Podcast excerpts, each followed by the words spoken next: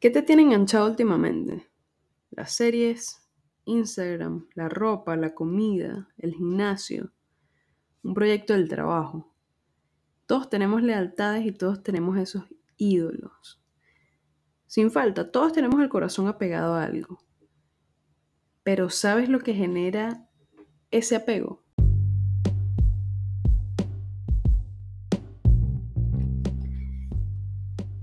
Todos esos apegos son generados por comportamientos que se repiten.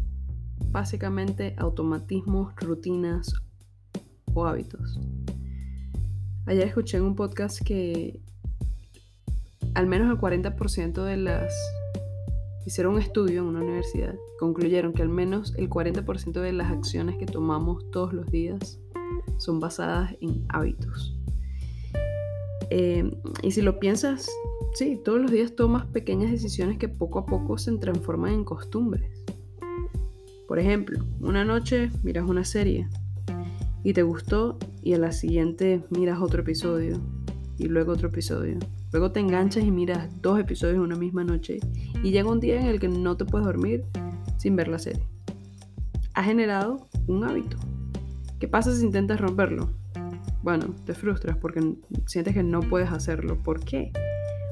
Porque tu hábito te ha hecho adicto a la diversión, en ese caso en específico.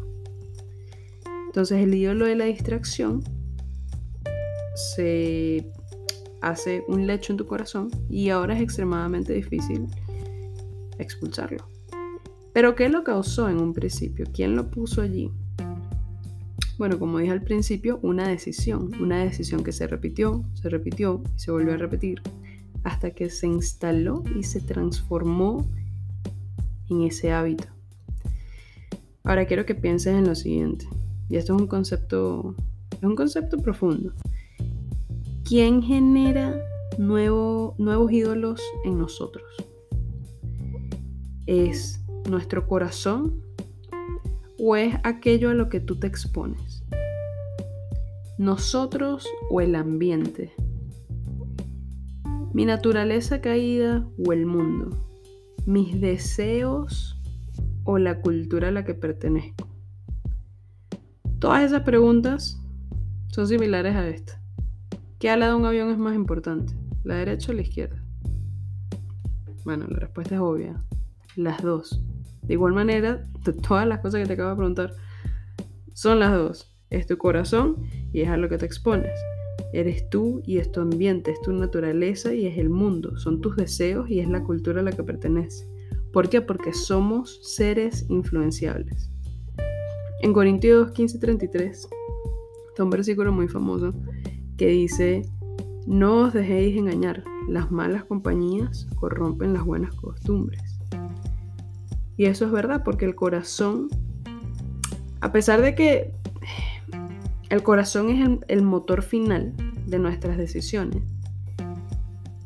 el problema es que tú y yo tenemos un corazón influenciable. Ese es el problema. Tú puedes ser una persona extremadamente comprometida con Dios, por ejemplo, pero si te expones suficiente tiempo a algo o a alguien que apague ese apetito por Dios, ¿qué va a pasar? Bueno, se produce eh, una alteración, una transformación de algo de qué? De tus costumbres. Y entonces poco a poco empiezas a perder el interés por Dios. Es un ejemplo. Ok, pero ¿qué es una costumbre? Es algo a lo que tu corazón se entrega con pasión y regularidad. Y eso puede cambiar, eso puede cambiar y eso es influenciable. ¿Me entiendes? Puedes, puedes, puedes ver lo que te estoy tratando de decir.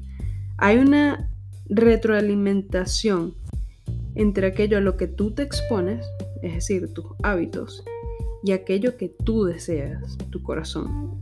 Tus hábitos y tu corazón están conectados. Uno nutre el otro. El corazón toma las decisiones, pero los hábitos influyen enormemente en esa toma de decisiones. Esta es la razón por la cual Pablo dice, ¿dónde dice? No me acuerdo dónde lo dice. En Primera de Corintios 9. Dice, golpeo mi cuerpo y lo hago mi esclavo. Eso quiere decir, le digo no a ciertas cosas y le digo sí a ciertas cosas. ¿Por qué? porque si no lo hago yo mismo puedo ser descalificado. Bueno, el versículo completo dice, sino que golpeo mi cuerpo y lo hago mi esclavo, no sea que habiendo predicado a otros yo mismo sea descalificado. Este, entonces básicamente hay que aprender a decir sí a ciertas cosas y no a ciertas cosas para que no entregues tu corazón a un sinfín de cosas que te alejan de Dios y que corrompen tus hábitos, básicamente. Por eso es tan importante que nos disciplinemos. Cada vez que le dices sí a algo, ya sea que sea algo negativo o eh, positivo o negativo, te resulta más fácil decirle sí la próxima vez.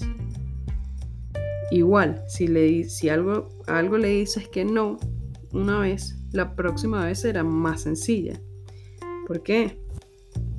Por lo mismo, porque tienes un corazón que se deja seducir. Si tú cortas lo que, lo que te tienta, debilita su influencia. Si te expones a lo que te tienta, fortalece su influencia. Y la Biblia en esto es muy clara. Tú y yo, nosotros, cuando llegamos a Dios, nosotros somos librados del dominio de las tinieblas, de todo lo malo. Pero no somos librados de la influencia de ello. Por eso necesitamos hábitos, necesitamos costumbres que influyan el corazón, enamorarse de Dios cada día. Necesitamos esos buenos hábitos, necesitamos esa disciplina. Como dice la palabra, disciplínate a ti mismo para la piedad. Em, entonces, a pesar de que nadie crece por causa de sus hábitos, todos crecemos por medio de ellos. O sea, no a causa de los hábitos crecemos, pero sí a través de ellos. Es como que piensa en, en darte un baño, ¿ok? ¿Qué es lo que limpia tu cuerpo? El agua, darte el baño. Pero sin las cañerías, sin la ducha, sin un grifo, es decir, sin los medios, tú no tienes acceso a ese agua no te puedes lavar el cuerpo. Entonces, si nosotros no hacemos uso de los medios que se nos han dado, por ejemplo, la oración, la lectura diaria, que se conviertan eventualmente en hábitos, no vamos a poder obtener ese agua que se nos ofrece. Entonces, para cerrar, tus hábitos no te cambian, pero sí te llevan delante del único que te puede cambiar. Así como tus hábitos insanos te hacen adicto a tus ídolos, tus hábitos santos te hacen adicto a Dios. Tienes que saber escoger en qué vas a enfocar tu tiempo, tu energía y tus decisiones diarias, porque eso lo va a afectar todo.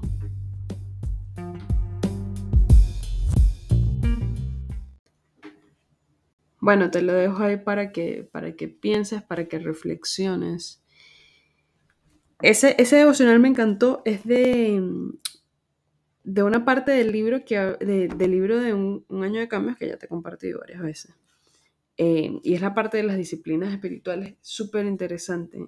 Em, ya te he dicho que te lo compres antes, pero eh, si no te lo puedes comprar, si, si te interesan estos temas, eh, puedes buscar en YouTube no sabía que los habían, pero de cada devocional el escritor Nicolás hizo videitos así, como, como podcast, donde él te habla originalmente, él lo escribió y él te lo habla. Está súper chévere. Así que, bueno, escúchalo. Está muy bueno, está muy bueno, está muy bueno. Nada, nos vemos en el próximo. Chao.